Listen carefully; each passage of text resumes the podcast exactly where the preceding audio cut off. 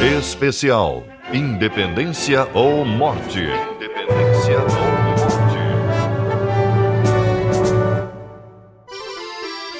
Dom Pedro I nasce na cidade portuguesa de Queluz em 12 de outubro de 1798. Ele vivia sozinho com a avó e o irmão Miguel em um casarão cheio de quartos e cômodos gigantescos, onde ecoavam os gritos de Dona Maria, considerada louca. O historiador da Universidade Presbiteriana Mackenzie, Sérgio Ribeiro Santos, conta que o futuro imperador vive uma infância no início do século XIX bem diferente da que temos hoje. As crianças eram muito mais vistas como adultos em miniaturas, os próprios trajes, as próprias posturas, a própria formação educacional. Então, Dom Pedro ele está inserido nesse tipo de infância desde cedo e numa família atípica das famílias convencionais. Pedro e Miguel eram semelhantes em tudo: aparência, pensamento e no comportamento impulsivo. Tinham pouco contato com as pessoas fora do palácio. Nos jardins, os dois costumavam brincar de batalhas. Cada um organizava a tropa e se enfrentava. Pedro quase sempre era o vencedor. O historiador Sérgio Ribeiro Santos lembra que era uma maneira dos irmãos príncipes lidarem com a solidão e que, para o primogênito, não seria um período que duraria muito à medida que vai se tornando um adolescente um jovem, naturalmente esse tipo de confinamento infantil aí ele vai deixando de existir. A própria situação criava essa necessidade. O próprio ambiente propiciava essa carência.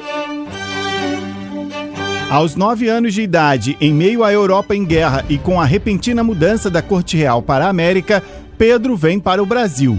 De acordo com a historiadora, socióloga e escritora Lilia Schwartz, o futuro regente cria uma relação intensa com a colônia. Ele chegou menino, tinha mais liberdade nas ruas da colônia, era um tipo mais que ia aos bares, ia às festas, circulava, mas era o típico líder romântico. O que vai acontecer com ele também é que ele vai ter uma oportunidade aqui que ele não teria se estivesse em Portugal.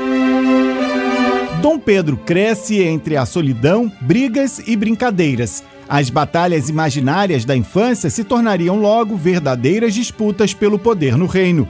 E Pedro se mostraria pronto para articular as investidas contra os inimigos e ter sucesso nelas. Aos 19 anos, ele se casa por procuração com Maria Leopoldina, arquiduquesa da Áustria, como relata a historiadora e socióloga Lilia Schwartz. Dizem as histórias, os documentos que temos de época, que ele, quando a viu, chorou um pouco no colo da, da dama. Ela teria dito: meu filho cumpra com o seu dever. Mas no final se adaptaram bem, tiveram filhos e ficaram. Não dá a gente pensar ah, o casamento entre figuras reais como só um casamento amoroso, afetivo. Preciso pensar que um casamento era um contrato político, nesse caso, era um contrato que unia duas realezas. Né? Na Europa, as guerras de Napoleão e as ideias da Revolução Francesa deixam marcas profundas não só na geografia, mas também na imaginação popular. Portugal exige a presença do rei e quer que o Brasil volte ao status de colônia. Com o retorno de Dom João VI para Lisboa, Dom Pedro é nomeado primeiro regente do Brasil aos 23 anos de idade.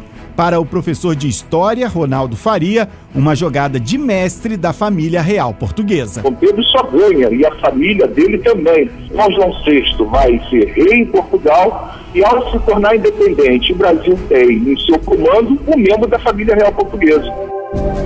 Na próxima reportagem, vamos acompanhar a regência de Dom Pedro até o dia em que decide não voltar para Portugal.